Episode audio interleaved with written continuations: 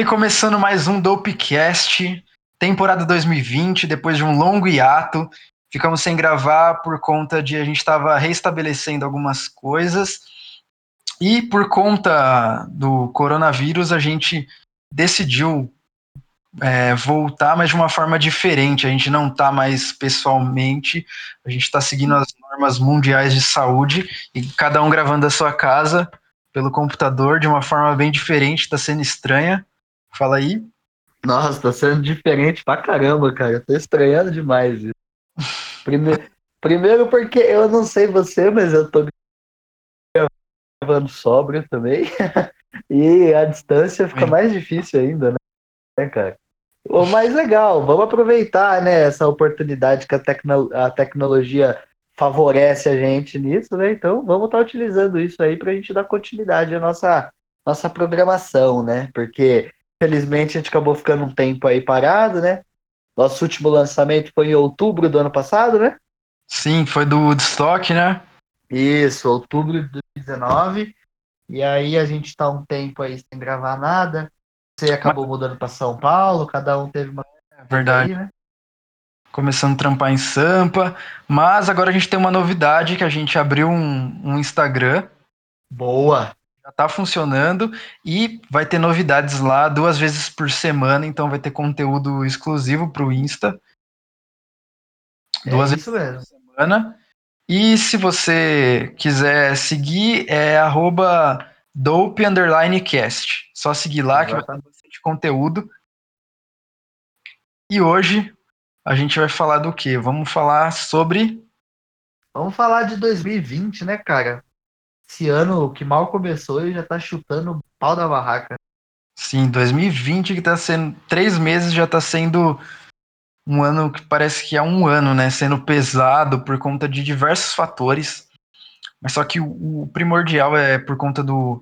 O, não, o, a base, assim, de tá acontecendo tanta merda por conta do coronavírus, né? É, eu acho que é o principal fator. Porque, assim, ano, só esse ano, cara, ó, tensão Irã, Estados Unidos. É, a gente teve aquela aquela onda de queimadas na Austrália. É verdade. A segunda, onda, a segunda onda de queimada na Amazônia também. Teve aquela crise híbrida gigantesca. Então, assim, tá sendo bem conturbado. A gente achou que tava suave, aí veio o coronavírus e saco de. Verdade, mano. É, mano, e é porque por conta de tanta, de tanta informação assim que a gente está recebendo, tanta coisa ruim, porque querendo ou não, a pandemia é algo muito pesado, tá ligado? Porque uma Sim. pessoa que tava lá no, sei lá, no interior da China pegou uma parada que já tava, já tava no meio, né? Já, já era um vírus que se mutou, já tava por lá, mas o cara de lá pegou que passou pro resto do mundo foi passando, velho.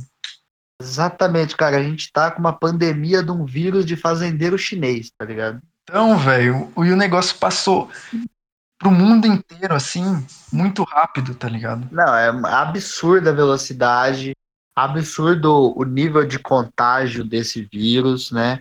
O, o número de, de mortos, a proporção de mortos, assim, por comparar com outras doenças, não é tão alta, Porém, o número de infectados é enorme, é alarmante se você for ver em, em, desde o do, início da, das pesquisas, do, das descobertas em relaciona, relacionadas a esse vírus, foi no finalzinho do ano passado, né?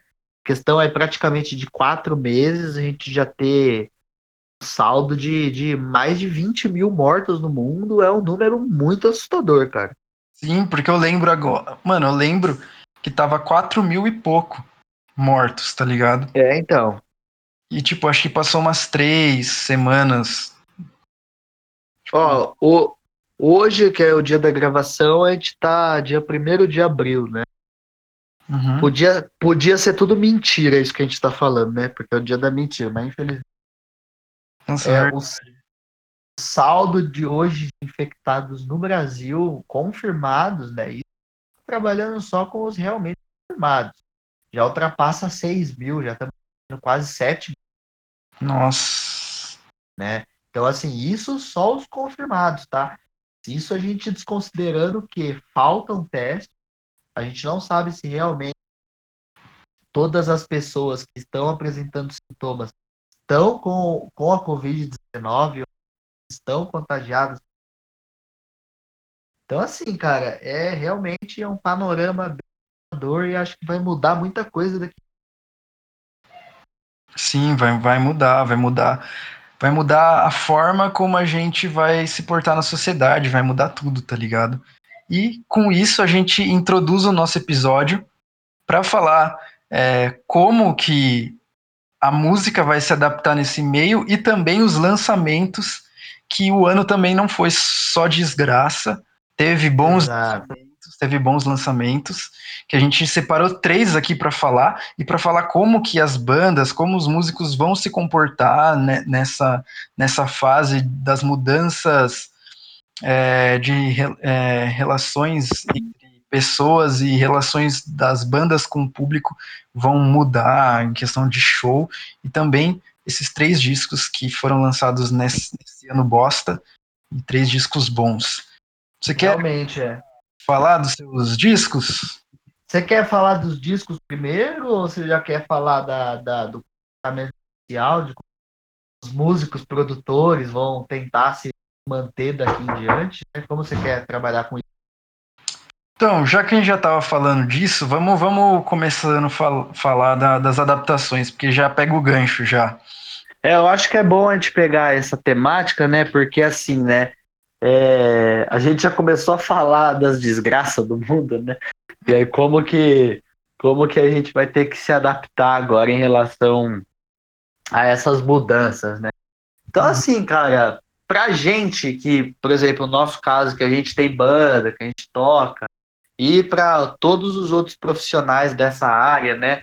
Galera de casa de show, galera que organiza evento, as próprias bandas, e a gente tem que ter ciência de que agora pelo menos no, nos próximos tempos breves aí, digamos, né, os próximos meses, próximo ano talvez, as coisas vão ser bem diferentes do que a gente estava acostumado. Né? Sim, bem diferentes mesmo. É porque, né, vamos pensar que o, uma das maiores formas de propagar o vírus é com, com o contato, né? então aquele lance da casa de show, do barzinho lotado e aquele público coladinho no outro para ver a banda, isso aí vai ser uma oportunidade muito grande de contagiar todo mundo com uma doença perigosa. Né? Basicamente isso. Sim, se num, num pico assim que vai ter, suponhamos, 50 pessoas num cubículo, se alguém tossir ali, velho. Não, já era. Já era, mano. Já era. Tossiu ali, cara. Tem 50 gente. 50 gente é foda. 50, 50 pessoas coladas lá pra assistir uma banda que seja. Cara, um cara que tá contaminado tossiu ali dentro, a probabilidade de mais da metade de quem tá ali sair contagiado é, é, é gigantesca. Sim, mas ó, você, você pensa, esse ano era um ano que ia ter diversos festivais, né? Principalmente Sim. Maior assim que ia ter era o Lula Palusa, que é um festival gigante e eles investiram muito em publicidade, tá ligado? Demais, demais. É um festival caro, né, de, de burguês, mas, mano, eles têm todo ano, tem palco para bandas independentes, tal, tem artistas gigantes. Esse ano ia ter Travis Scott, Jaden Smith, e, mano, diversas bandas também. E os caras fizeram um planejamento, velho, enorme, compraram mídia de propaganda, investiram em, em, tudo que você pensar, milhões de reais, tá ligado? E vai ter que, vai ter que remarcar. E para eles conseguirem fechar a agenda com esses artistas que eles já tinham. Exato. Isso que vai ser o grande problema, mano. Eu também acho que esse vai ser um dos maiores, dos maiores impactos assim nesses eventos, né? Principalmente é. nos que lidam com artistas internacionais e tem essas agendas competidas tudo mais.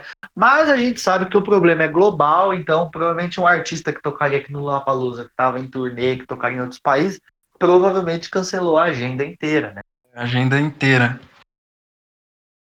E, é, esse é um dos maiores problemas em relação aos produtores, né? A galera que organiza evento. A gente tem um evento grande aí também que vai estar tá marcado para setembro, que até então eu não vi nada em relação a desmarcar ou adiar esse evento, que é o Setembro Negro, né? Uhum. Inclusive vão ter várias bandas grandes. É um evento de metal, mais voltado para o metal. Se eu não me engano, essa edição agora vão ser dois dias também de festival. Ano passado acho que foram três. Esse ano, se eu não me engano, vão ser dois dias de festival. Não vi nada a respeito, mas se a situação continuar do jeito que está se mostrando, esse evento é outro evento grande que também vai ter que ser adiado. Sim, é que como está um pouco para frente, eles não estão pronunciando ainda, mas se caminhar da forma que está caminhando, velho. É, cara, é porque as pessoas elas não querem tomar um posicionamento antecipado disso. E aí é normal, é compreensível isso.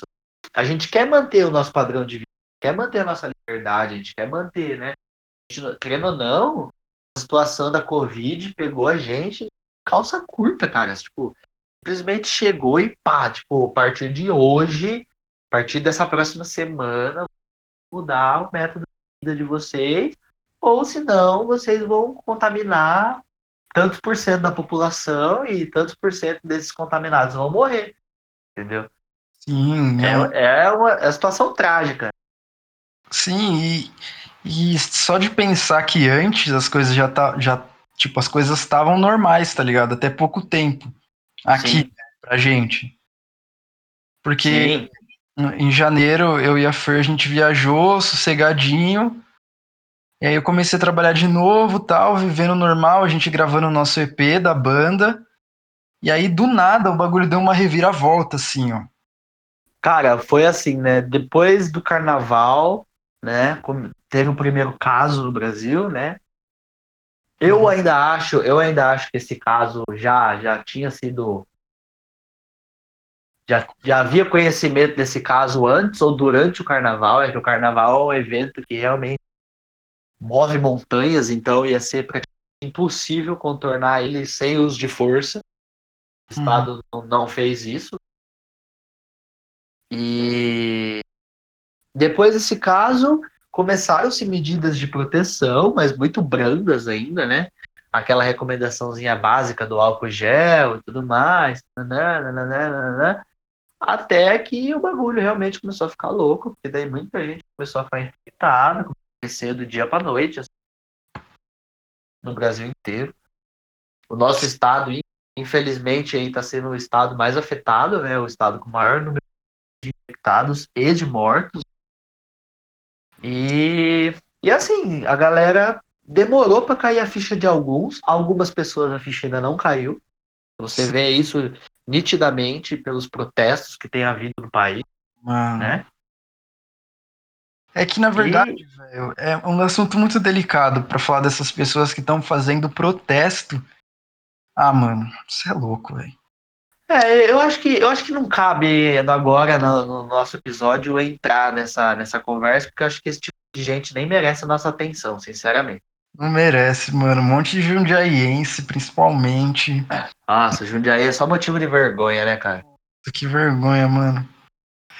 Mano, mas aí, a gente mudou, mudou as nossas relações. As nossas relações vão mudar, tá ligado? O churrasco vai mudar. É, a forma de você fazer show e produzir conteúdo assim de banda vai mudar. Então, é uma questão que eu tava conversando com a Fer.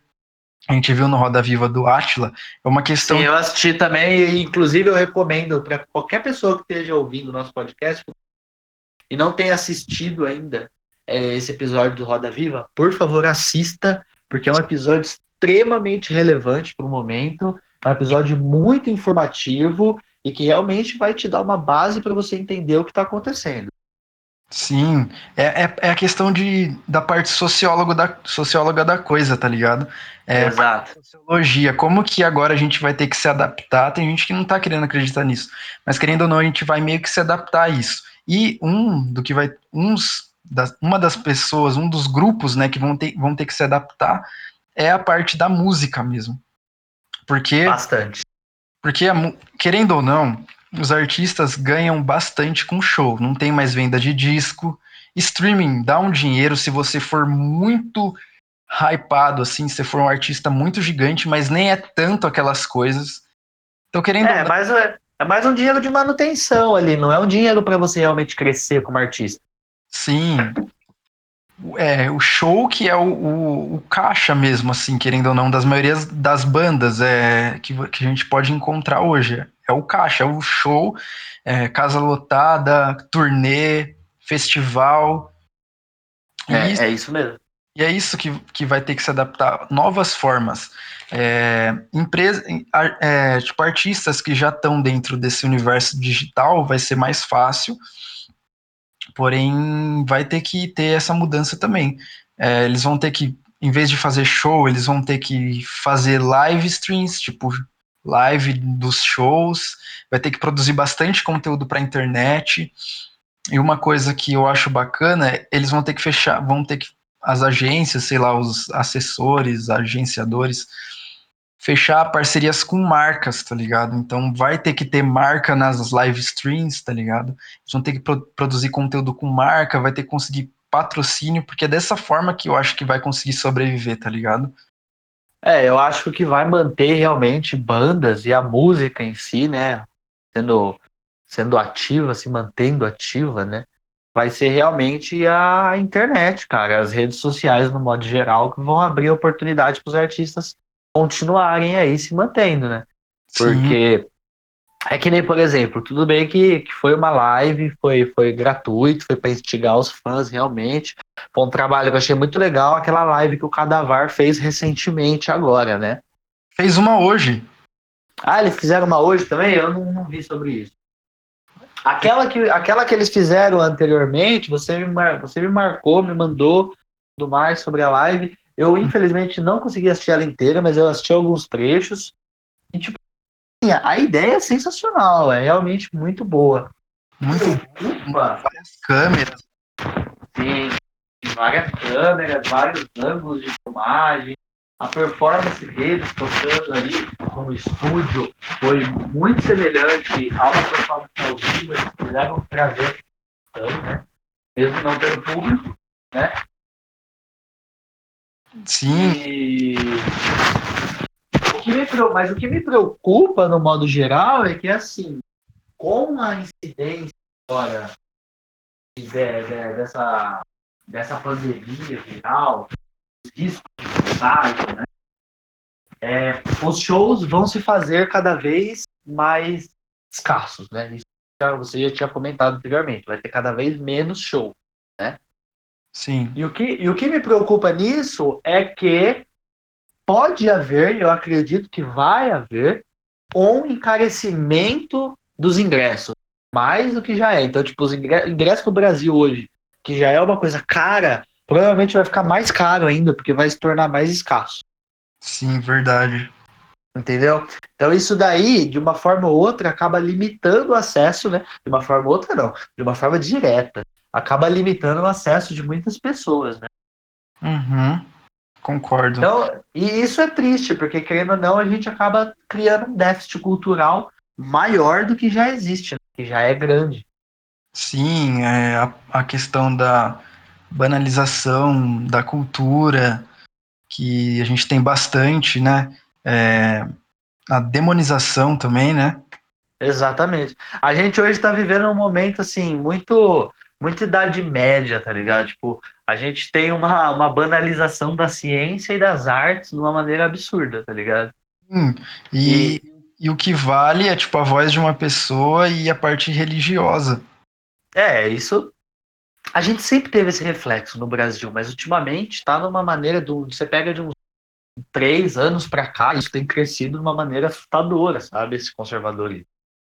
Sim, e é, é até difícil de pensar que existem é, pessoas, tipo, que têm toda a estrutura, pessoas jovens que estão na sociedade, estão na internet, estão fazendo trocas com outras pessoas de outros lugares do mundo, outras cidades, e ainda consegue ter um discurso tradicional e escroto, assim, né, velho?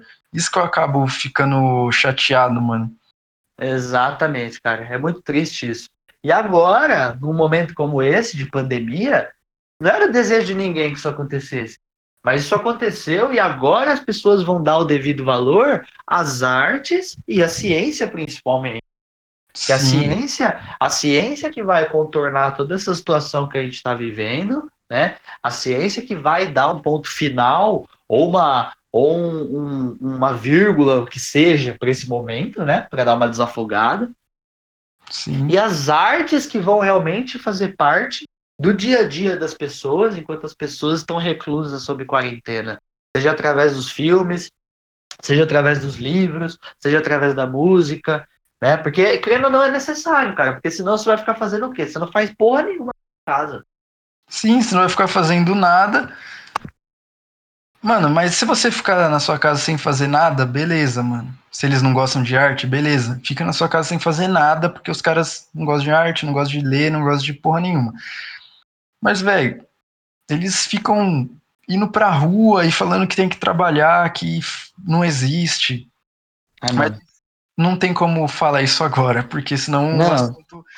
E, e um ponto que eu queria falar aqui é uma coisa que já existe né, na parte da publicidade musical, é, na parte de, de produção musical também, que é Aham. você, você monetizar trechos de videoclipes.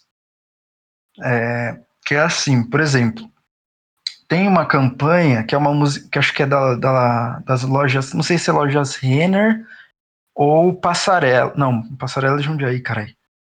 É Renner, Passarela Jundiaí, é. Renner ou C&A, eu acho que é C&A, mano. C&A. Ah, Que a Anitta gravou um clipe e aí certo. E aí tem a produtora que, é- que fica por trás do filme, né? A produtora lá gravou o clipe da Anitta e tal. E aí tem, tem as agências que compra trechos do making off desse clipe. Certo. Por exemplo, é, você gravou um clipe. E aí o clipe tem o making off, né? Como foi gravado, mostra várias cenas. Aí eu tenho uma agência.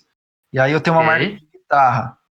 Que dá Ah, Aí eu vou e compro dessa produtora esses tópicos, assim, esses, esse, esses filmes que eu gravei, tá ligado? Que não vai pro clipe, que é tipo making off, e faço tipo um comercial com aquilo, tipo você usando a guitarra no, no clipe, falando com a câmera, por trás das câmeras, assim, e aí dá pra monetizar isso, tá ligado? Fazer comercial disso. entendi. É, E- basicamente, é basicamente você transformar o making off, o bastidor, né, do, do, do clipe num, num, num patrocínio, né? Num Isso. comercial direto. num comercial direto que, mano, dá muita grana e a gente vai começar a ver isso mais do que nunca agora, mano. Eu acho que a gente vai ver um crescimento das vias comerciais da música ligadas à, à divulgação de, de marcas, ao patrocínio direto, muito maior do que já existia. Sim, sim. E eu nunca, eu nunca achei errado, mano. É, porque sobreviver de música, assim, é muito complicado, né? Cara, é. Se a gente ainda vivesse numa era na qual as pessoas consumissem as mídias físicas, a gente conseguiria ter um sustento mais fácil, querendo ou não. Sim, Mas é que o problema é que, infelizmente, as mídias físicas hoje são um, um é um valor muito baixo em relação ao que as bandas realmente arrecadam, né? Infelizmente, porque, porra, o, a galera. eu- é incomparável o custo que você tem assinando uma plataforma de streaming, por exemplo, Spotify, que você vai pagar R$16,90 por mês e você tem um acesso a uma infinidade de artistas, né? E se você for comparar isso a você comprar todos esses materiais físicos que você escuta no Spotify. É o custo. Na verdade, você te- é, é, é tão incomparável esse custo que o, a assinatura mensal do Spotify não chega ao preço, geralmente, de um CD ou de um vinil lançado recentemente. sim, verdade. Né? Então, Sim. infelizmente, tem esse, tem esse porém. Sim, mano. E, e, é- e tipo assim, é, não tem mais aquela coisa do cara lançar a banda e aí fica milionário com venda de disco, igual acontecia, né?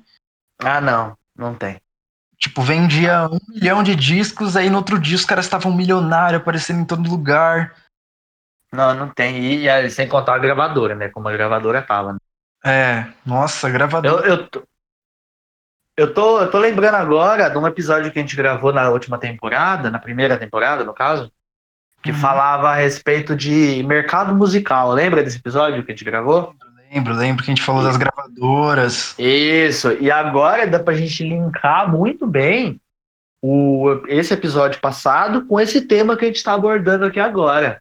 Porque, hum. crendo ou não, vai ser uma nova atmosfera de mercado que, que os músicos e artistas profissionais, no modo geral, vão estar tá enfrentando agora. Sim. É. E é que muitas vezes, muitas bandas, hoje em dia, elas são independentes, né? E aí Sim. eles vão ter que ter ideias, dar os pulos para conseguir se mantendo. Né? Exato, exato, exato. Porque as bandas que já são tipo as bandas de antigamente, tipo Black Sabbath, esses caras, porra, suave, né, mano? Não, você tá ligado, por exemplo, o Ozzy. O Ozzy, ele, ele, ele lança disco, lançou esse último disco agora, né? E ele faz show ainda porque ele quer.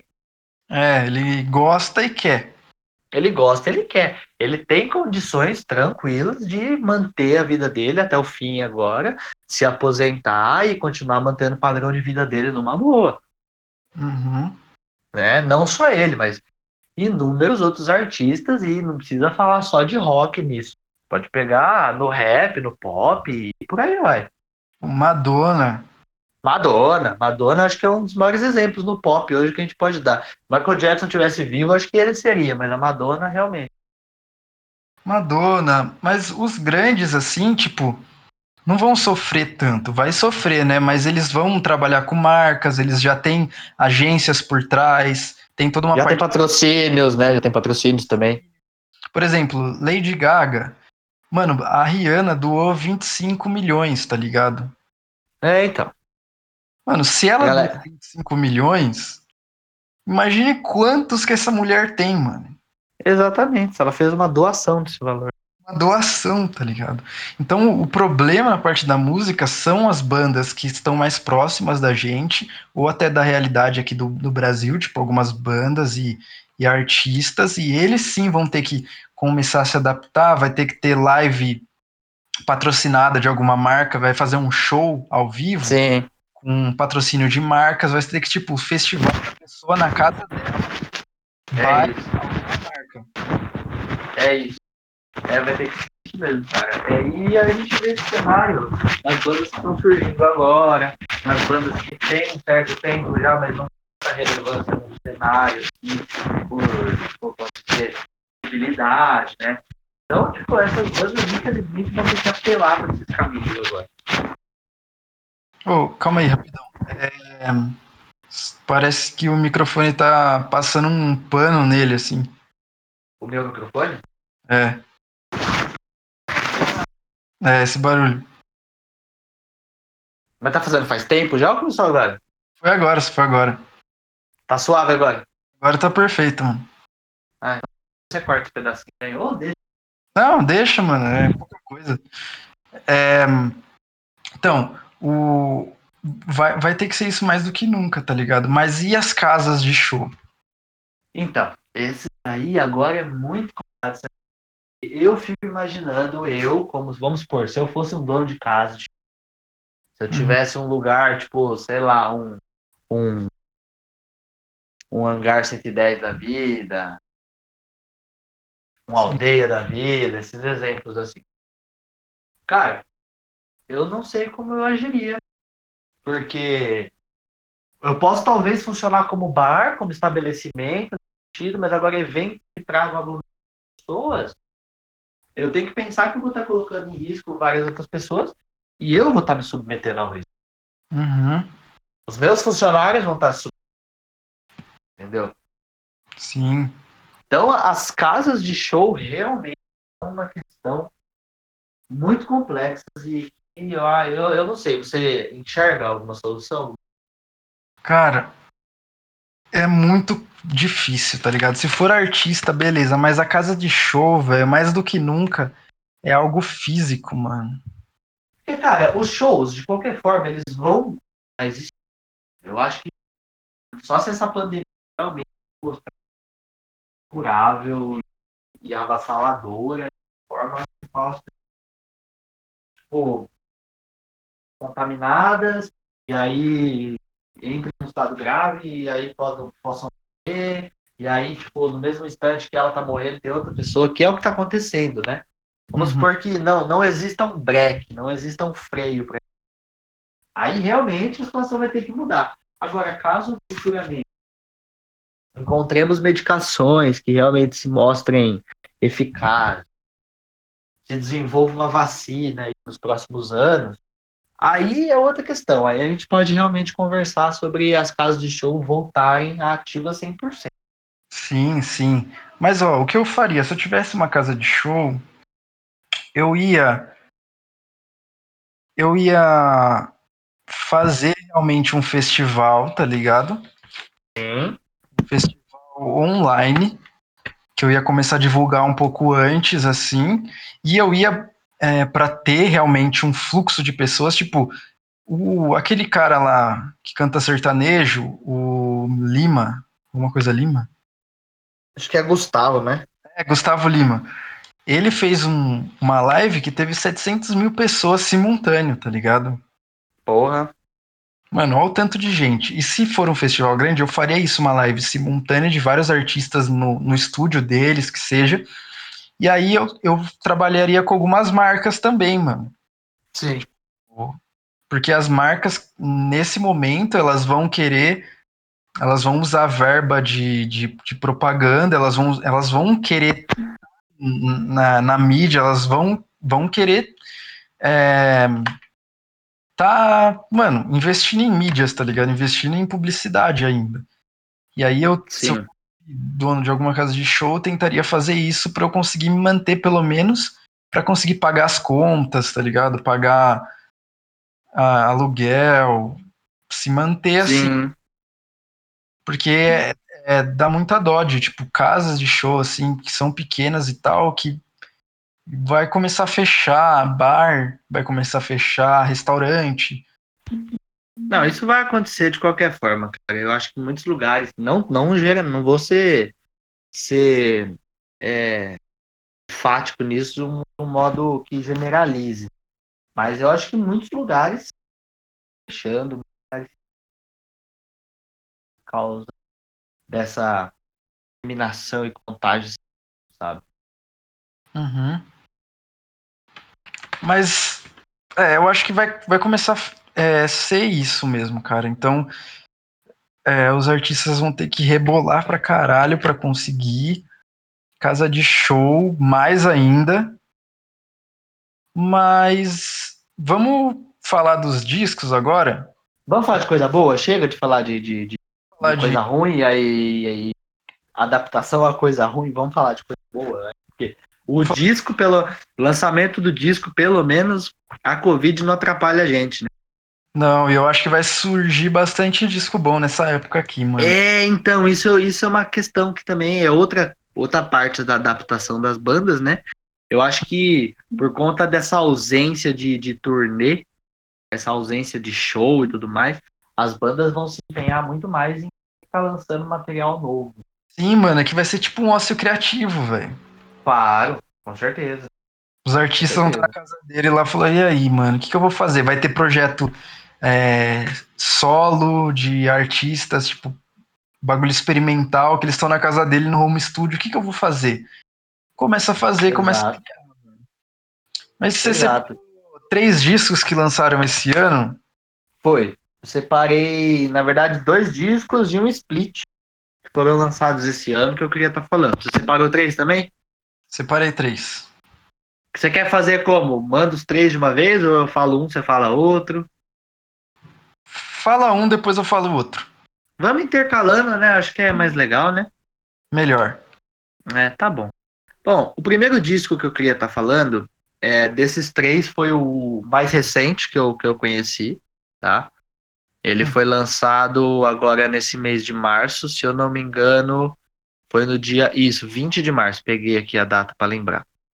Já, 20 de março. Um disco bem recente, nas 11 dias, né? Se for ver. Uhum. É, é o disco do, da banda King Buffalo que chama Dead Star. Dead Star. Dead Star. Cara, esse disco realmente me surpreendeu muito. Eu já ouvia uns trabalhos da King Buffalo é, anteriores a esse, mas confesso que já escutei, mas de forma assim sucinta, sabe? Não me aprofundei tanto nos trabalhos dele. Uhum. Esse Dead Star, o, na verdade, foi, eu tava entre os destaques da, do, do Bandcamp esses dias aí. E aí eu, eu peguei para ouvir. E, cara, peguei para ouvir como, como quem não quer nada, sabe? Uhum. E eu fiquei extremamente surpreso, extremamente surpreso. É um álbum que tem uma imersão incrível, assim, sabe? Traz uma atmosfera, você, você, você é um álbum que você realmente tem que parar e escutar. Sim. né? Só Você ele. ouviu, esse, você ouviu esse álbum também, né? Eu ouvi, eu ouvi hoje. É, então, e- ele é um álbum que, tipo assim, cara, não é um álbum pra você. Caralho, quem sabe que a gente faz? Vou pôr um disco novo pra ouvir enquanto eu trampo, enquanto eu faço uma coisa, sabe? Uhum. Querendo ou não, né? No dia a dia a gente acaba fazendo essas coisas. né? Mas, Sim. mano, esse, o Dead Star, ele, ele é um álbum que realmente tem que apreciar.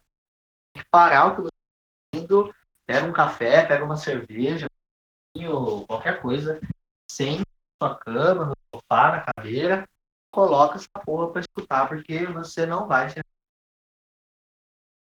E eles são quantas, quantas músicas? Eu sei que tem uma que tem a parte 1 e a parte 2. A primeira Isso, é, essa música que ela faz essa ela faz a introdução, né? Ela tem a, a duas partes, né? A que, a que abre o disco e a que fecha o disco, chama Red, Red Star, essa música, né? É, são cinco músicas no total, contando a Red Star Parte 2, que é a sexta, mas ela é tipo uma edição de rádio, basicamente. Ela é uma versão mais compilada Uhum.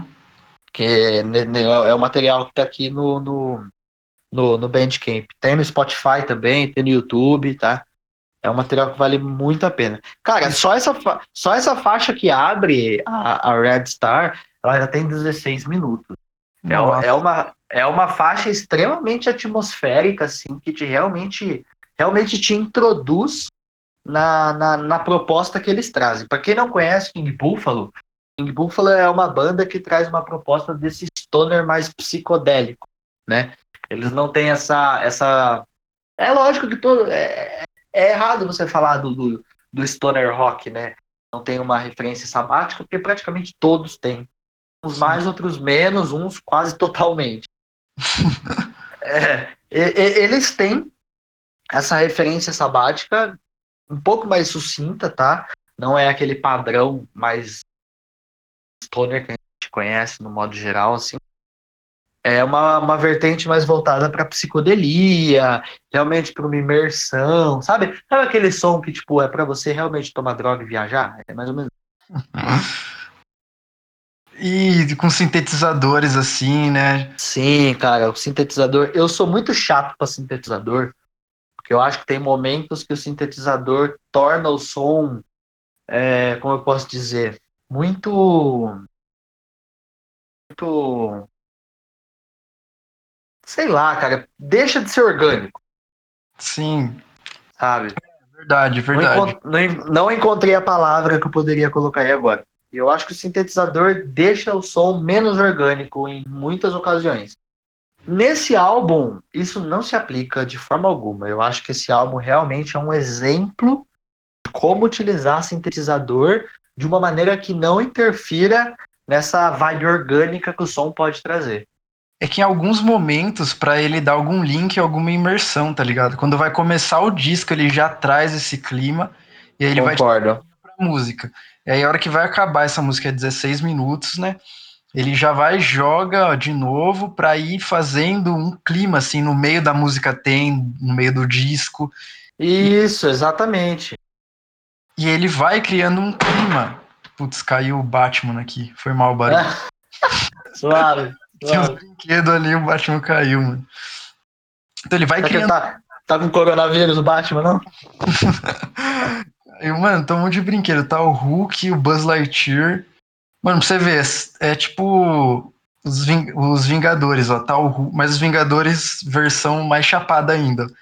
Tá o É. Hulk, o Buzz O Lightyear, Da hora. o Homem-Aranha, o Batman, o Shrek Nossa. e o Max O Steel. O Shrek. Caralho, mano. É, é uns, é Então, uns Vingadores bem diversificados, né, mano? Ah, mano. Não, mas esse disco eu gostei bastante, velho. É, Mano, eu também. É, eu queria fazer uma ressalva pra capa dele. Eu achei a capa dele sensacional, a arte. Essa. É como se fosse uma, uma caveira numa, numa poeira cósmica, assim. É, e os bagulho escrito em vermelho, assim. É, o, o logo da banda e o nome do álbum com a mesma fonte. Eu, eu gostei disso porque você olha pra capa do álbum, se você conhece a banda, beleza, você já sabe do que se trata. Mas se você não conhece e você vai se aprofundar, vai conhecer, vai escutar pela primeira vez, ele, ele não aparenta ser o que é o som, na verdade. Uhum. E eu gosto muito de, de, de capas que me tragam essas. Ó, eu ia colocar um trecho aqui, mas pra incentivar as pessoas a ouvirem, vamos deixar É. bem explícito o nome do disco, o nome da banda. Então fala Beleza.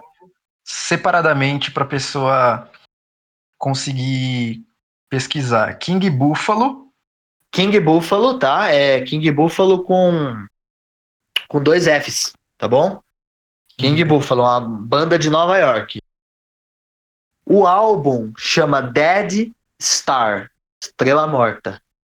Mano, é muito bom, velho, esse disco. É vocal, muito bom. é um vocal pra mim que eu, eu gostei muito. Eu acho o vocal bem na medida, assim. Nossa, eu também acho. Não é um vocal que, que, que atrapalha, né? Porque a gente. Eu, eu sei, você também é igual a mim. A gente é muito chato com vocal na maioria das bandas. E, e, mano, tem uma pessoa que é mais chata ainda, que é a Fernanda, mano. Eu sei. Pra vocal. Se ela gosta de vocal, mano, falo, tipo, se ela gostar de algum vocal, eu falo, nossa, então essa banda realmente soube fazer um vocal, tá ligado? Ela é bem crítica, eu tô ligado. E, e essa banda eu achei sensacional o vocal, mano. Não, é um vocal, ele é agradável, ele não é. Porque assim, eu acho que tem muito. Tem, tem três tipos de vocal, eu acho. Tem um vocal que, tipo assim, é um vocal que realmente se supera, que é um vocal que você fica impressionado. Uhum.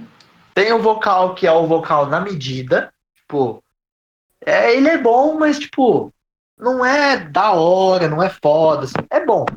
É, É um bom. vocal bom, Incomoda, não incomoda em não nada. incomoda, é agradável, é na medida. E tem aquele vocal que é assim, você começa a, a ouvir a música, entra aquele riff, nossa, que riff da hora. O cara começa a cantar, você fala, ah, não. Ah, não, mano. Ai, Isso acontece comigo. Ó, com, eu- com que banda acontece isso com você? Cara, a- o- falando disso, a primeira banda que me vem à cabeça é uma banda chamada Grindhouse. Você lembra dessa banda? A gente viu é, eles, pô, né? Não, eu não vi, eu saí pra fumar. Ah, é verdade. Não, a gente tava no lugar. A gente tava, porque foi assim, eu tava na, eu tava na fila do bar pra pegar uma cerveja. E aí a banda, Cara, cara, cara pra cacete, lata de Skol. Aí beleza. Aí a banda começou a tocar. Aí, tipo, eu na fila, assim, pá, não tava tão cheio o rolê, eu dava pra ver o palco tranquilo. E aí eu de longe olhando assim, falei, porra, mano, olha que riff louco de guitarra, que da hora, pá, não sei o quê. vamos. Aí eu, beleza, da hora. O cara começou a cantar, eu falei, ah, não.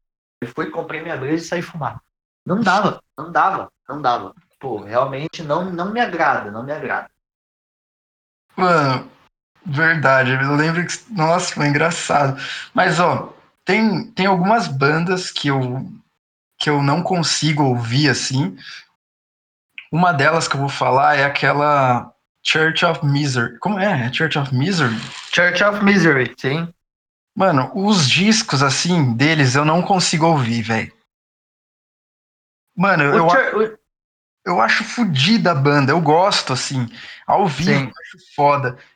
Mas os discos mesmo de estúdio, eu não consigo ouvir. Eu só consigo ouvir que é uma demo dos anos 90, que é uma capa toda verde, assim, que é uma compilação de música.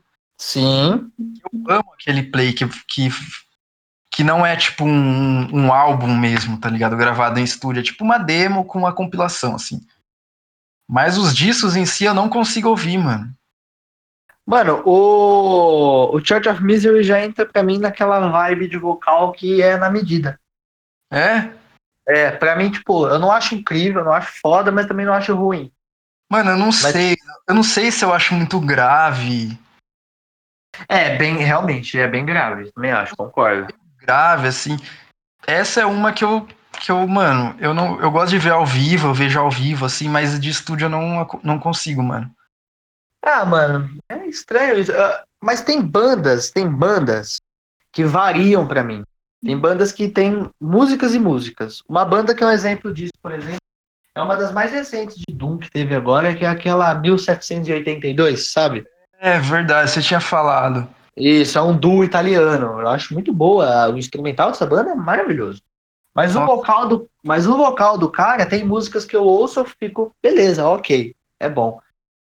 Tem músicas que ele canta que eu tenho vontade de segurar ele pelo pescoço falando, cala a boca, faz esse som instrumental. cala a boca. Não dá, mano. Tem, nossa, tem hora que eu fico muito incomodado, sério. Eu, eu, eu, isso é uma coisa que eu preciso melhorar, tá ligado?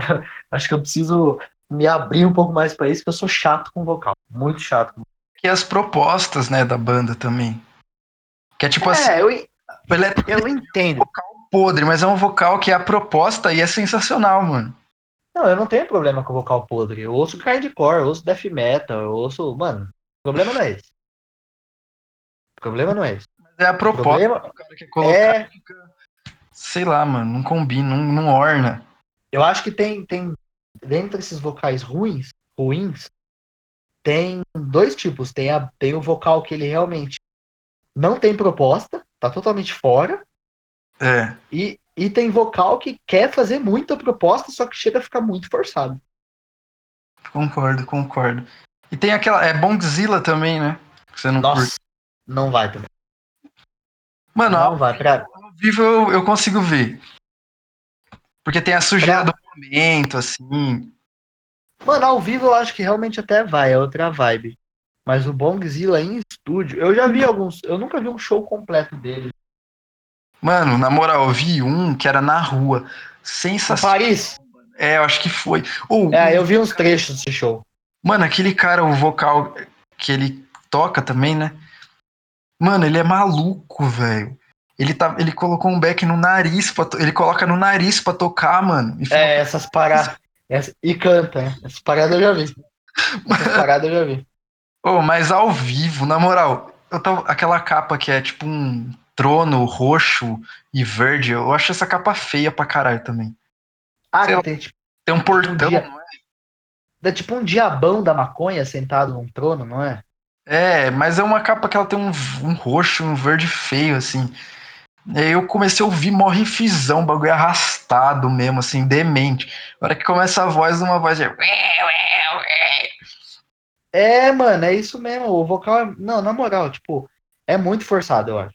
Muito eu forçado. Também, também o, acho. Instrument... o instrumental eu acho maravilhoso. Muito bom. Uns riffs ótimos. Uns riffs ótimos, mas o vocal é forçado pra caralho. Pô, tem uma banda, velho, que eu não consigo ouvir também, mano. Que muita gente gosta, é a banda Lucifer. Cara, eu tenho controvérsias com essa banda. Eu não consigo ouvir, mano. Na eu consigo e não consigo. Mano, eu não vou com aquele vocal, velho, da mina. Então, eu acho que o vocal dela é o vocal dela é muito igual ao do 1782 que eu falei. Alguns momentos vai, outros momentos não vai, mas até o instrumental tem hora que eu acho muito metal e me incomoda. É, o instrumental eu acho metal. E às vezes eu acho a linha de vocal dela pop, mano. Não, totalmente. Quando entra nisso. Mano, eu já tentei ouvir, mano, acho que umas. Mais de cinco vezes, mano. E não rolou, não rolou. Saiu, saiu recentemente agora um clipe deles, né? Eu não sei se é de um álbum novo, alguma coisa do tipo. Eu vi que saiu um clipe recente deles.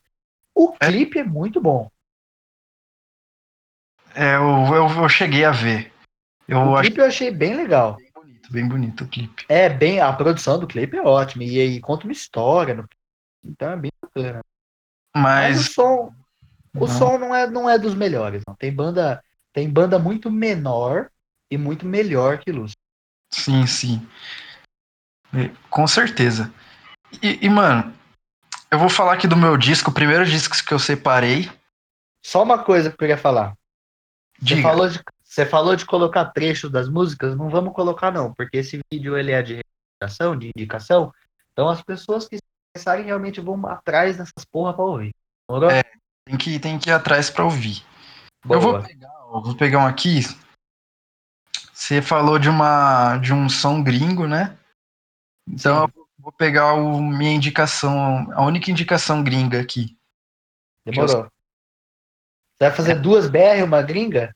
É, Ah, eu vou fazer duas gringas e uma BR. mas, mas tá bom, mano. Eu Tá acertei. bom, equilibra, equilibra, ficar 3-3, tá bom? É verdade. Ó, esse disco saiu esse ano, eu não peguei aqui a data, mano, mas saiu mês passado. Certo. É um álbum que chama. Primeiro eu vou falar o artista. É um artista que chama Lord Apex. Lord Apex, tipo Apex. É, Apex, Lord Apex. Ele é um, ele é um rapper Ah, e- de Londres. Que ele tem toda uma estética anos 90 de câmera analógica, assim, tá ligado? Que hoje em dia os, os sons estão chamando de lo-fi, lo-fi, tá ligado? Que é um Sim. orgânico e tal. Ele segue essa linha, que é um boom bap, que é esse, mano, esse repão 90 arrastado, que os instrumentais são sujos assim, tá ligado? Bem lo-fi mesmo. Sim. E o, a linha de vocal dele, tipo, é sensacional, assim, mano. É bem gangsta, bem pra frente, críticas. Mas ele só não fica em críticas, ele vai mais além por um outros caminhos. E ele é um artista que, mano, eu, eu admiro demais a estética, tudo dele. E ele lançou um álbum que só tem no Bandcamp, que certo. chama High Isolation. High Isolation. É, High Isolation. É, é, esse que é o, é o último material deles. É um álbum mesmo? Isso é um, é um álbum é, que, ele, que ele lançou e. Bom, tava lá como álbum, não sei se é EP, mas tem tipo diversas músicas, então eu acho que é um álbum, mano. É, tem as Pode músicas. ser, pode ser. Então chama High Isolation, tem uma foto em preto e branco e escrito em branco, assim, ó, só isso, tá ligado? Sim. E, mano, tem músicas que pra mim já são verdadeiros clássicos, tá ligado? É, Maneiro. tem músicas rápidas. Ele, ele, o Apex, o Lorde aqui, ele ele faz uma coisa que às vezes o rap não faz, que às vezes eu não gosto, mas quando ele faz eu gosto, que é músicas rápidas, tá ligado? Tipo aquela linha de vocal diretona. Não, não isso, mas a música às vezes ter tipo um minuto, e o- dois minutos. ah, sim, tipo um grande cor do rap. É, mano. Da hora. E às vezes eu me irrito, tipo, nossa, que música rápida. O trap faz bastante É, bastante isso, tá ligado? Mas o dele, mano, você escuta e você fala, caralho, mano. Aí você escuta o álbum inteiro e chega lá pro fim, tem umas músicas longas, tá ligado? Então ele meio que equilibra o álbum, assim. que legal. E, esse- e ele lança em cassete, tá ligado? Ele- esse cara aqui, ele é, ele é bem, bem o weed mesmo, tipo maconheiro na tora mesmo. Tem uma, Ele uma- é, uma- até um apelo pra essa parte, assim, né? tem, ele é, mano. Os caras é stoner. Mó escola Snoop Dogg, né? É, mano, nossa. E, e se você pesquisar ele no YouTube, Lord Apex, você vai ver uns vídeos com uma estética muito maluca. E eu gosto do sotaque dele, tá ligado? Porque Ah, é britânico, né? ele é de Londres, mas aí ele usa dialetos, porque nos Estados Unidos a gente tem, tipo, os dialetos do, do, dos negros do sul, de, de alguns lugares, né? Os dialetos, assim. De acordo com a região, né? É, e, e esse cara, ele usa, tipo, um bagulho londrino assim também. Então, você é louco, mano. É uma indicação, então, todo mundo que gosta de música em si, e porque o lo-fi, ele usa bastante sample de jazz. Então, pra quem gosta Olha. jazz. Vale lembrar, vale ver esse disco que é do Lord Apex, chama High, High Isolation. Tem no Bandcamp, mas qualquer play que você achar dele no Spotify, YouTube é válido, mano. Saiu esse- É, é, high, é, é High Isolation com A, Solation. É. Junto, assim, ó. High de alto. Sim. Junto. High Solation. Da hora, da hora, da hora. É um álbum que, mano, vale ouvir porque o cara é sensacional, mano. E ele não é um cara tão famoso tal. Ele tem uma estética própria, assim. Ele é mais underground e, e a estética dele sensacional, mano. Essa é minha, indi minha indicação de. Minha primeira indicação. E agora? Maneiro. Você da joga? hora. Bom, já que você puxou a sua única. A sua única é, gringa, eu vou puxar a minha BR, depois você vai fazer as suas BR e eu vai finalizar com uma BR e uma gringa, entendeu? Demorou. Demorou. Então demorou. Vamos lá. É, eu queria recomendar agora um split, tá? Split. Esse, esse split foi lançado no começo desse ano, eu não sei qual a data exata, mas eu acho que tá entre janeiro e fevereiro o lançamento dele, tá? Ele Uhum. saiu, saiu agora no YouTube é, dia 18 de março, mas ele já tinha sido lançado antes por outra plataforma que eu não vou me lembrar o nome agora, e físico também. Verdade. É, isso. Esse split é o split do Síndrome de Ódio e do Bossal. São duas bandas de grindcore, tá? Daqui do, do Brasil. Mais especificamente nesse split, lógico que eu vou ter que falar das duas, né? Mas eu queria estar falando mais especial do Bossal, que é uma banda daqui de Jundiaí, né? Tem membros da Várzea também. O nosso amigo consagradíssimo. O nosso amigo consagradíssimo Pipoca, né? Que faz um do, do- dos berreiros, a gente não pode falar nem vocal, a gente tem que falar berreiro, né? É. Faz um, um dos berreiros aí na, na, na banda. É, e, cara, é o, ba- o bagulho é o seguinte, né? Aqui, ó, puxei a informação aqui, ó. Síndrome do ódio, que é a outra banda, o SDO, gravado com eles, é de Salto e São Paulo. Uhum. Não, só Salto, falei bosta. É Sal. só de salto. Isso, só de salto. O split tem 14 sons, 7 sons de cada, tá? Uhum. E aí entra aquela conformidade que eu- do, do grindcore com o Stoner não gosto de falar. Tipo, 14, 14 sons, o split tem 20 minutos. É. Da hora. música de Stoner tem 20 minutos. Sim, exatamente. Bom, então as primeiras sete músicas são do, do Síndrome do Ódio, tá? Inclusive, entre essas sete, eles faziam um cover de Napalm Death, Uhum. que é The Kill. E as sete demais, da oitava faixa em diante, são as faixas do Bossal. O Bossal é uma banda nova daqui da região, né? Acho que eles são formados agora, se formaram agora em 2019. Mas é uma banda que já está relativamente, como posso dizer, conhecida na região e na, na, em outras cenas, não só daqui de Jundiaí, mas já tocaram para São Paulo, já tocaram para Itu, para Sorocaba. Os Uhum. caras estão tão ampliando, tá? Sensacional o show deles, né, mano?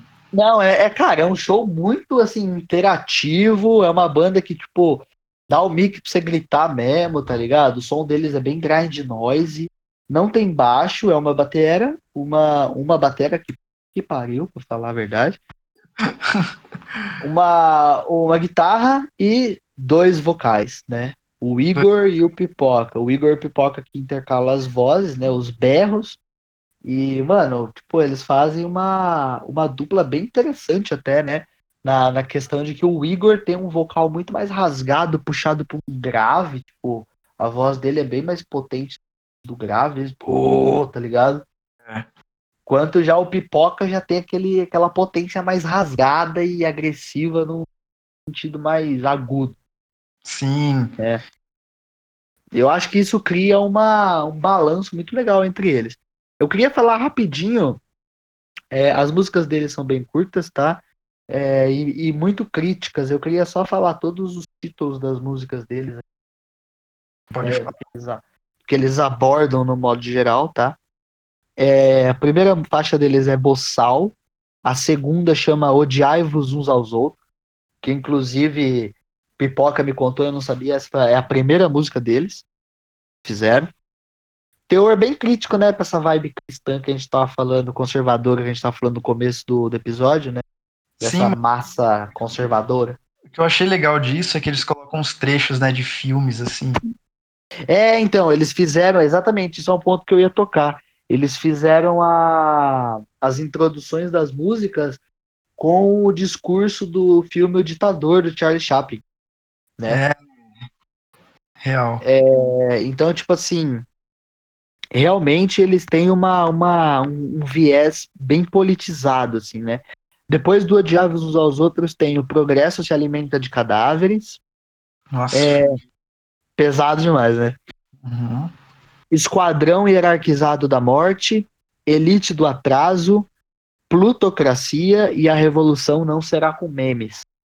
A Revolução Não Será com Memes entra essa questão da, da essa militância contemporânea. Militância de- de- Big Brother.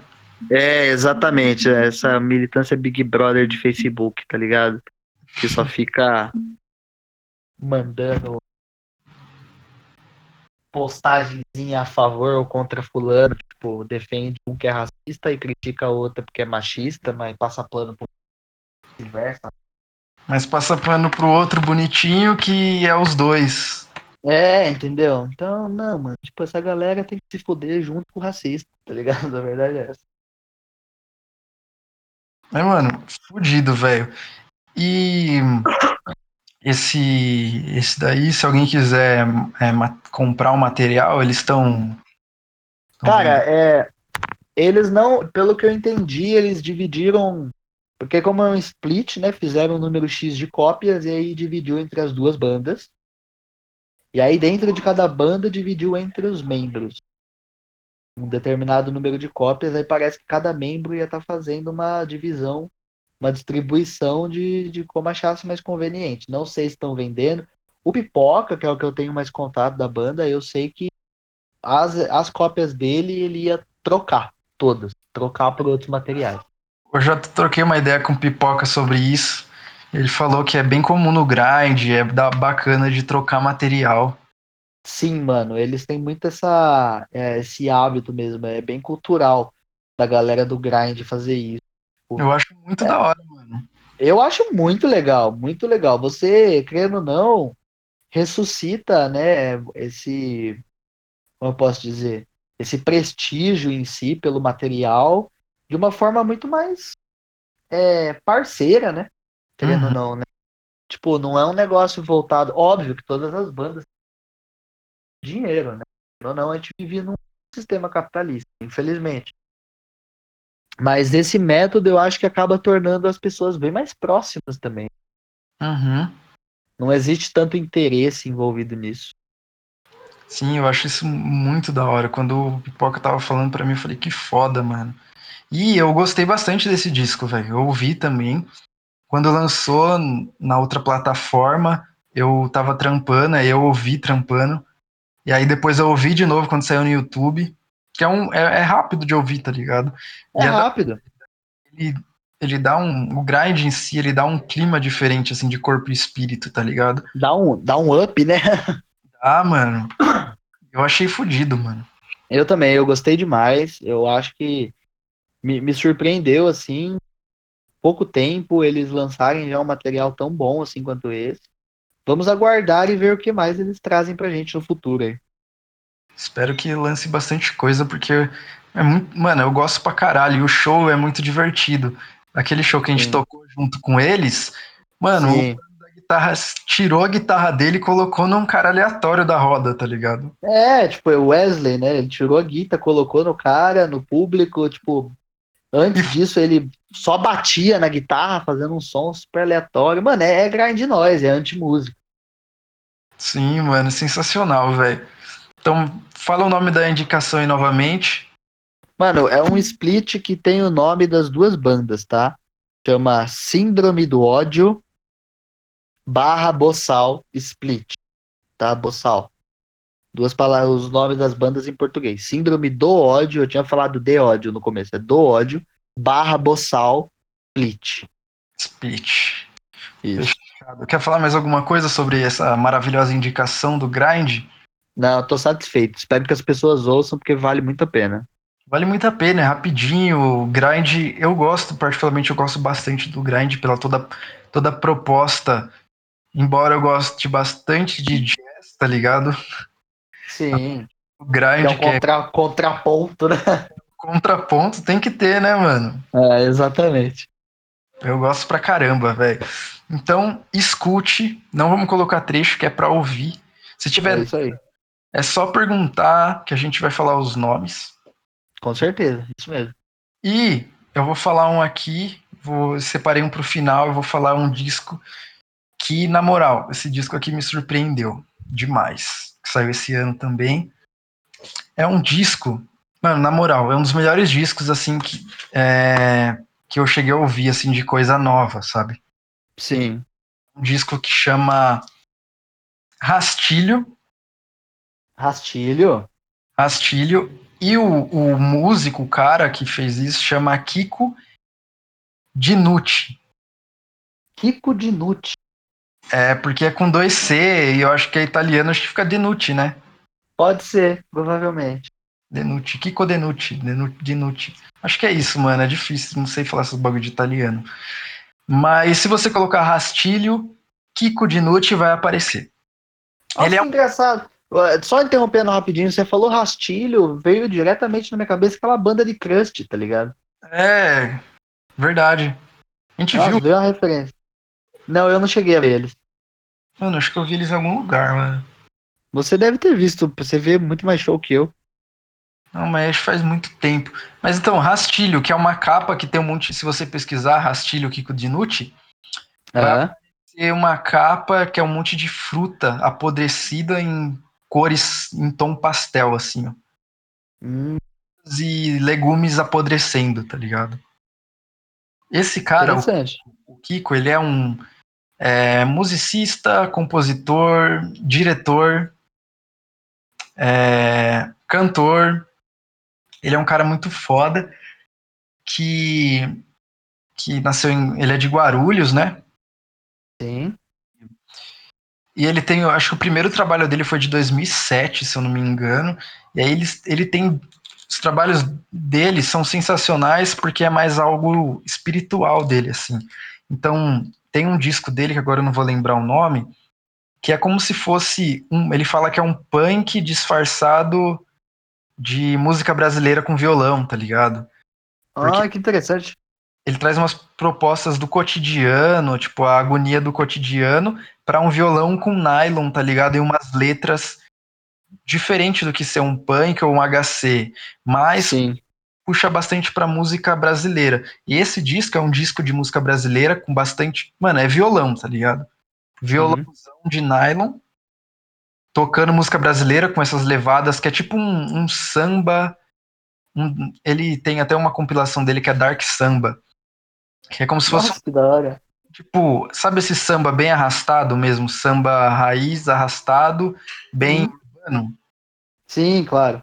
Ele puxa muita, muitas referências disso, só que de uma forma que o violão às vezes sobressai a voz, tá ligado? A voz fica mais em segundo plano.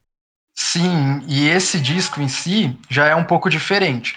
Só que os violões, eles te dão, dão um clima, assim, os dedilhados, dão um clima muito além, tá ligado? E as vozes é tipo usa referência de, de música africana, porque a música Sim. africana si, em vez dela usar as cordas mais agudas, é, eles fazem é, eles, fa eles levam a música com as notas graves, então fica tipo tom grave e depois as notas agudas, tá ligado? O grave que conduz a música em si.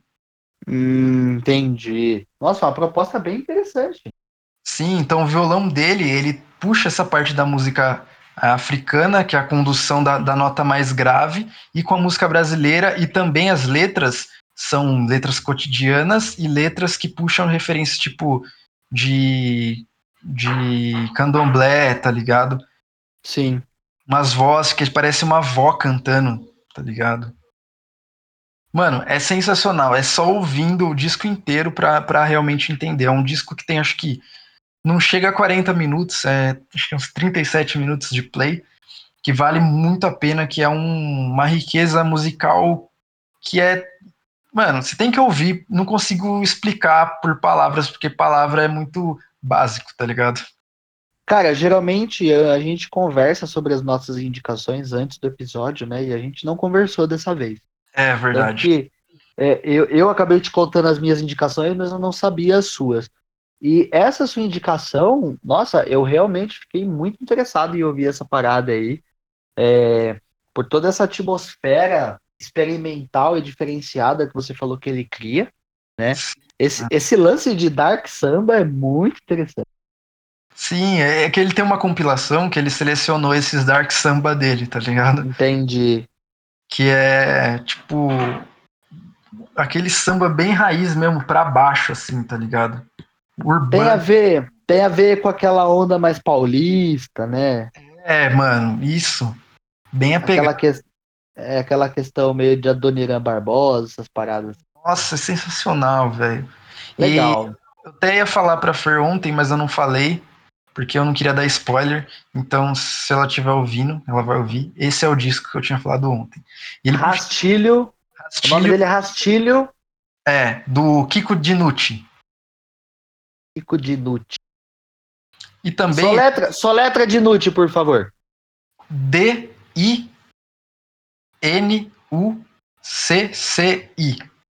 Dinucci, boa. E também tem referência de música nordestina, mano. Ô, oh, fodido. Sabe, no, no, tom que ele, que ele vai levando a música, a música nordestina, ela puxa bastante referência do, da música falada, assim, né? Melhor cenário artístico brasileiro, sem sombra de dúvida. Sem sombra de dúvidas. Então essa é minha segunda indicação. Nossa, Tem... muito boa, Matheus. Todo lugar, mano. Só pesquisar que você vai encontrar. YouTube. Da hora. É sensacional. É uma obra de arte, velho. E aí? E a sua indicação? Bom, eu vou fechar com uma indicação que deu muito o que falar nesse ano, agora, no começo do ano. Uhum. Saiu agora em março também. Foi lançado dia 10 esse álbum. 10 de março. É o último álbum do Dope Lord. Dope tá? Lord. Dope Lord é Stoner Doom, mais voltado pro Doom, mas tem essa, esse viés Stoner, né?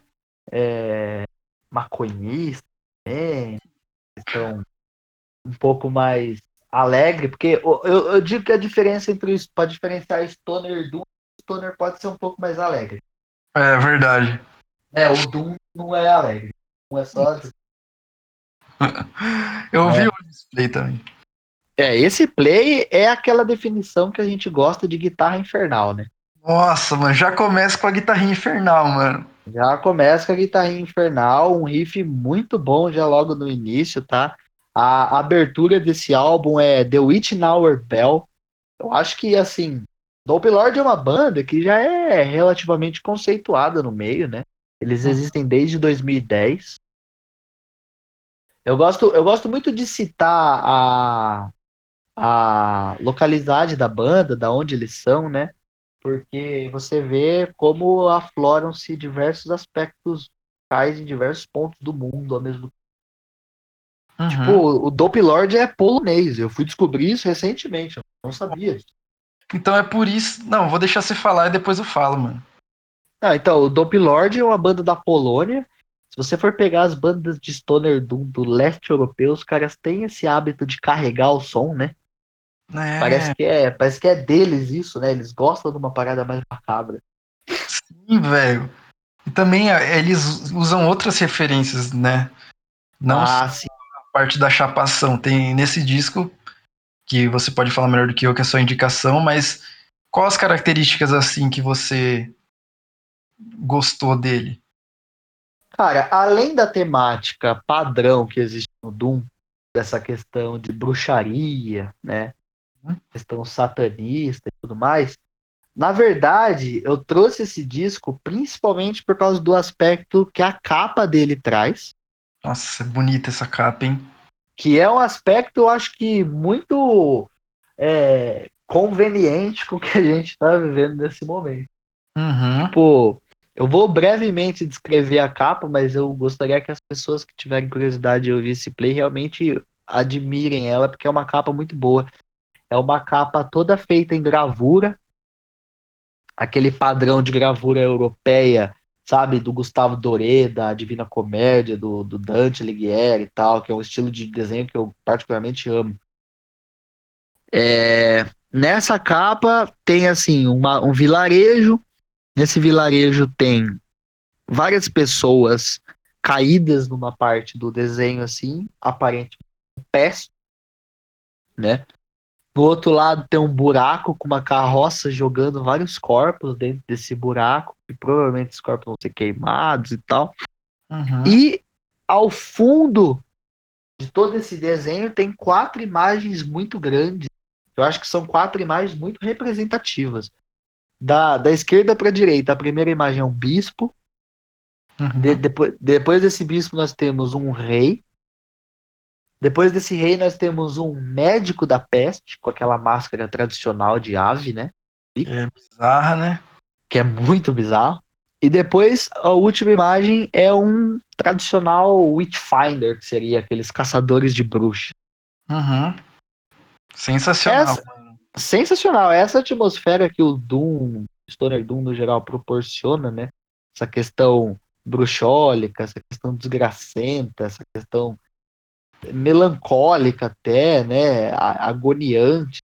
Lamento infernal. Exatamente. Eu acho que é uma das características que prevalecem no gênero. O gênero não se deixou desvirtuar, né? E você pega outro, outros gêneros de metal no geral, assim. Aconteceram mudanças no decorrer do tempo. Você pegar o próprio thrash metal, que surgiu no- numa questão um pouco mais politizada e satanista, até com Slayer e tal. Depois acabou partindo para outras vertentes, até por conta do crossover mesmo. Essa questão de festa e de farra, né? Né? É o trash feliz, exatamente. É, mano, eu gosto disso, velho. Felicidade no trash, mano. Tipo, dançar igual o dealer, assim, ó. Ouvindo trash. Mas eu fiquei curioso, qual característica desse álbum que você ficou pensando aí, que você me questionou? Agora que você falou da parte da. veio da Polônia. Da Polônia, tem É. uma música que eles pesam tanto que a bateria quase dá um blast beat e o vocal dá um. Ah, eu acho que é Doom Bastards, é a maior música que tem no Play. Então, mano, tipo assim.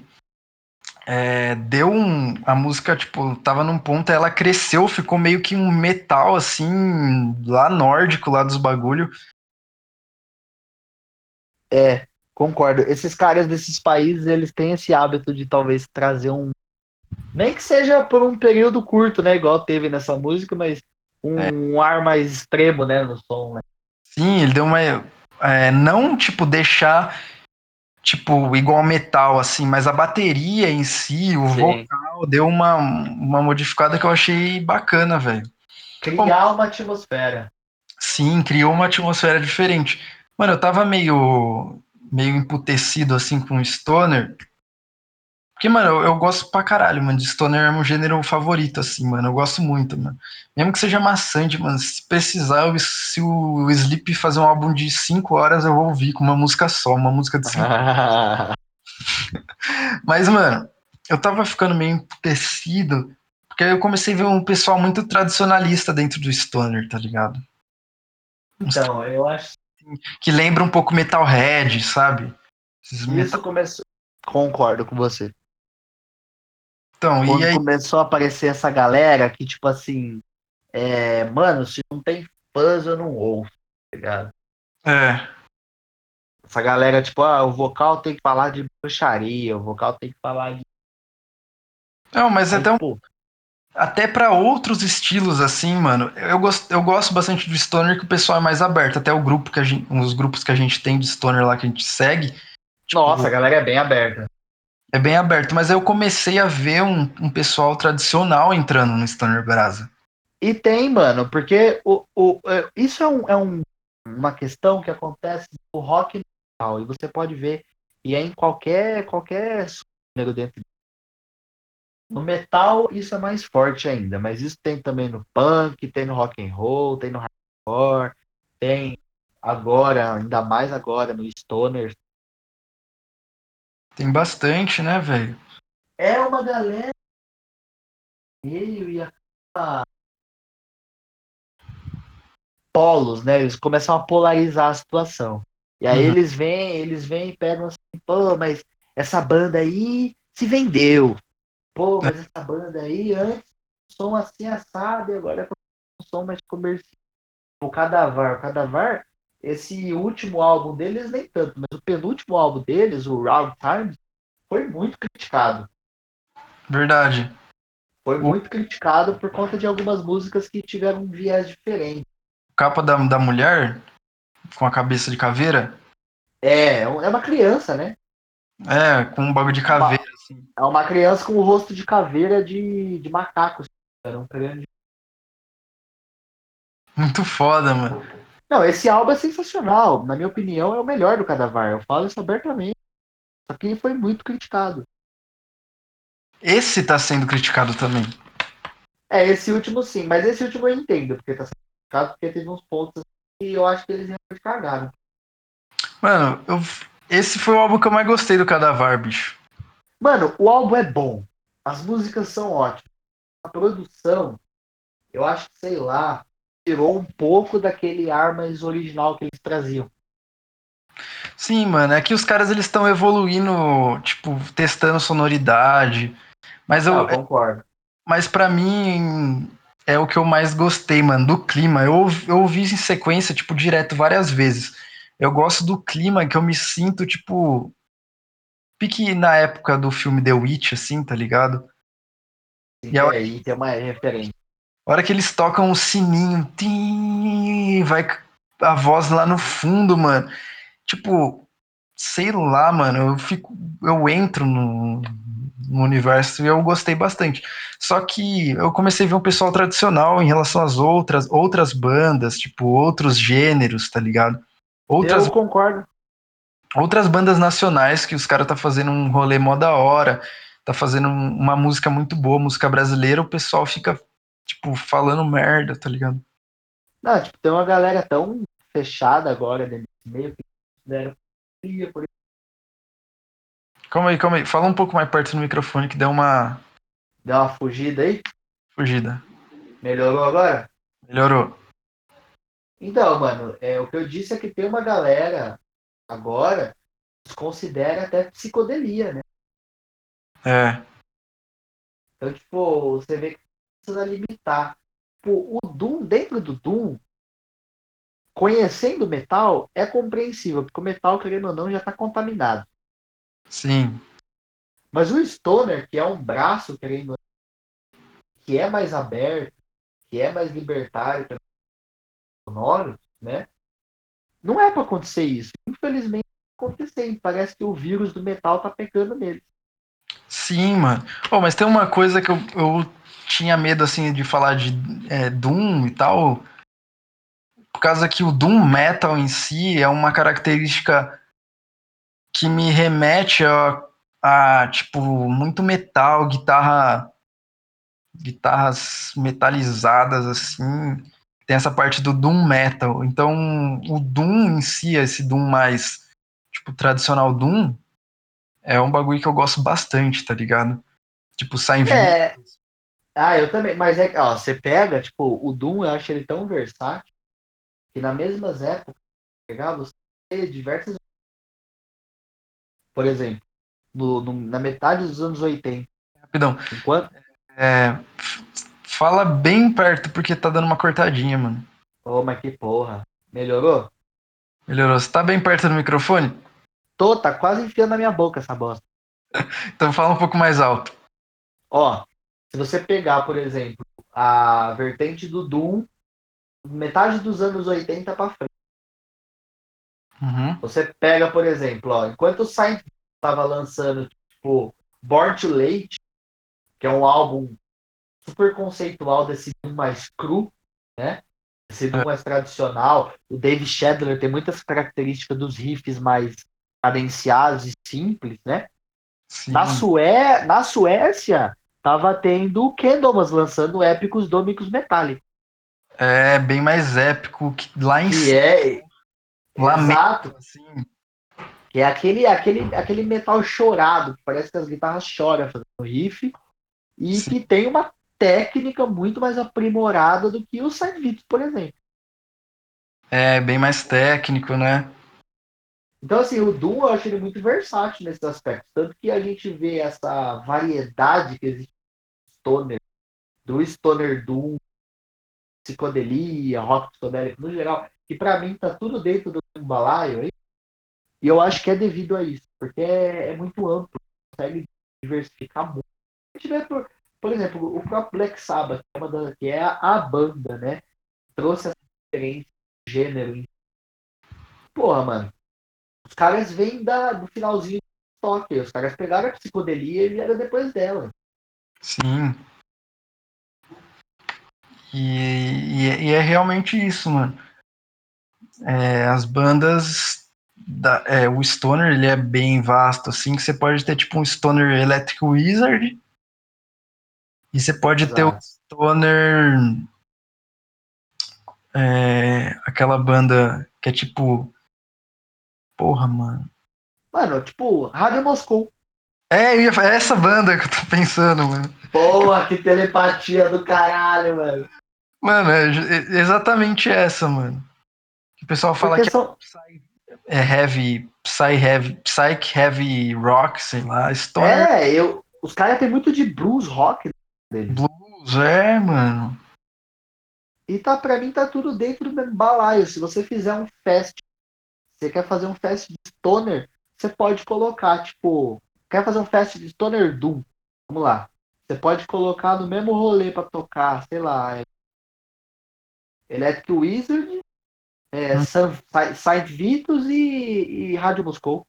Sim, E pode pôr o King Buffalo, por exemplo, que a gente falou no que eu falei no primeiro play. sim, mano, dá pra. Nossa, você é louco. Até dá pra colocar hardcore junto com o Doom, fala aí. É, então, exatamente. Você pega, por exemplo, Black Flag e Saint Vitus não. É, Black Flag Saint Vitus. Doomslang, Boca de Lobo. É, uns, uns Lang Boca de Lobo. Mano, sensacional, velho. Essa Foda que a gente, come... a gente começa a falar de Stoner Doom e a gente se empolga, né? Vai. vai longe, mano. Vai longe. Mas, mano, eu gostei muito desse play. Eu ouvi ele hoje, eu achei ele bem, bem pesado. E a hora que entrou no primeiro, na primeira música já entrou a guitarra infernal. Falei, mano, é isso, a guitarra infernal É, que eu mano. gosto pra caramba. Que é, a, tipo, gente tem... a gente tem um apreço pelas guitarrinhas infernais. é, mano, dá um clima. E, velho, eu vou falar o último play, porque eu nem sei quanto Bora tempo lá. essa conversa, mas foi um tempinho. Ah, esse, esse, esse, esse aplicativo que a gente tá usando aí, ele não mostra tempo? Não, Boa, vai ser na, na surpresa, então. surpresa. Vou Da falar hora. o último, o último, mano, é inusitado, é, é nacional, tá ligado? Produto nacional também. E é inusitado porque, mano, eu sempre fui uma pessoa que eu nunca gostei muito de sons eletrônicos, tá ligado? Certo. Tipo, música processada, assim, de computador eletrônico. Por conta da Fer, e por conta dos rolês que a gente foi, eu fui começando a conhecer esse universo, ela foi me mostrando elementos. Assim como eu mostrei Stoner pra ela ou algumas outras coisas, ela me mostrou esse mundo da música eletrônica em si. Que aí eu comecei a admirar realmente o produtor por trás do DJ, tá ligado? Que é muito admirável esse trabalho, inclusive. Eu, Sim. eu ainda tenho dificuldades em reconhecer. Mas tem umas coisas que eu ouço e eu realmente falo, porra, Sim, porque tem o DJ que é tipo o Alok, que é o cara bonitinho que tá tocando. certo. Esses caras que a gente vai, que nem chama rave, chama ritual, tá ligado? Porque é um bagulho bem mais ritualístico mesmo, tá ligado? Os caras tocam 6 horas, 8 horas. Então eles colocam tudo pra fora. É tipo um processo de. um estado de espírito, assim mesmo, tá ligado? Sim. montam um ritual. E esses produtores, eles fazem as próprias músicas. E, mano, é sensacional, porque quando você tá no rolê, tem as caixas e tal, os produtores colocam, tipo, uma- um grave com uma frequência menos 6 decibéis, e aí depois a melodia, uns bagulho técnico, sabe? Melodia com mais 2 decibéis, e tudo isso que é energia, ondas sonoras são energias, a hora que você tá lá, você sente, tá ligado? Da hora. Então, uma hora que você Bate em você, né? Faz aquele negócio que faz vibrar bem. Sim, mano, e não só isso, mas também os climas, parece que, tipo, a música meio que tá fazendo cócega, porque às vezes o, de, o decibel está lá embaixo, que às vezes parece que você não tá sentindo que a música tá tocando tão rápido, e, e às vezes a melodia tá, mano, é, vai causando, tipo, uma confusão e vai causando sensações mesmo, físicas em você, tá ligado? Aquela alternância de frequência. Sim, velho, você vai sentindo, tipo, na pele, tá ligado? Isso é algo físico, né? Porque as ondas sonoras a gente sabe que, que é uma parada é, que realmente se sente, assim. Eu peguei claro. um disco que é um de, um de um DJ aqui do Brasil, é. que é bem famoso, que ele chama Necropsycho. Necropsycho. É. Mano, esse cara ele toca de um jeito, mano. Mano, na moral, ele foi para um lugar lá do norte, eu acho, nordeste, e aí ele pegou para ele fazer o ritual lá, para ele é, ressaltar o, é, a cultura do local, ele pegou um carimbó e montou uma música em cima, tá ligado? Ao vivo. Nossa, que louco. Ele não lançou essa música, ele só soltou lá. E aí traz a, a isso, tipo, você vai ver o DJ tem a música dele, beleza. Mas não é a música dele que vai tocar nesse rolê, porque ele faz a mixagem ao vivo, realmente, é live, tá ligado? Então a música que você vai ouvir lá não é a mesma música que você não vai ver em nenhum outro lugar. Então o cara ele montou, pegou o carimbó e fez uma música em cima eletrônica, tá ligado? E ele ele vai mais pro dark, e o dark ele puxa mais referências satânicas, ele tem é, geralmente é um pouquinho mais rápido e os sons são graves, tá ligado? Mas nesse disco do Necropsych que eu vou falar chama Anima Animus. Anima Animus. Anima Animus. É um disco que ele lançou para uma gravadora gringa que chama LCD, de Alice D, pra ficar tipo LCD, LCD, tá ligado? Sim. E ele lançou esse disco com participações de diversos outros produtores. O Mubali, que é dos Estados Unidos, o Marambá, que também é aqui do Brasil, que são produtores fudidos, assim. E esse disco não é só aquela música eletrônica que todo mundo escuta padrão e tal. Ele tem muitos elementos além, tá ligado?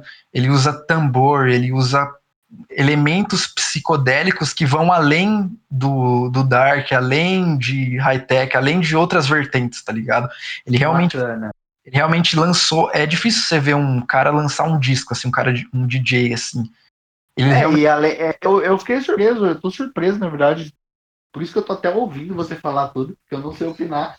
Porque eu nunca vi um DJ realmente fazer um trabalho desse, cara. Pô, é, cara, mano, ele que... realmente lançou um disco, assim. O cara tem a preocupação de lançar um álbum e ainda fazer toda essa esse trabalho uh, ah, para trazer esse diferencial num som que geralmente tem um padrão a ser feito. Conhece.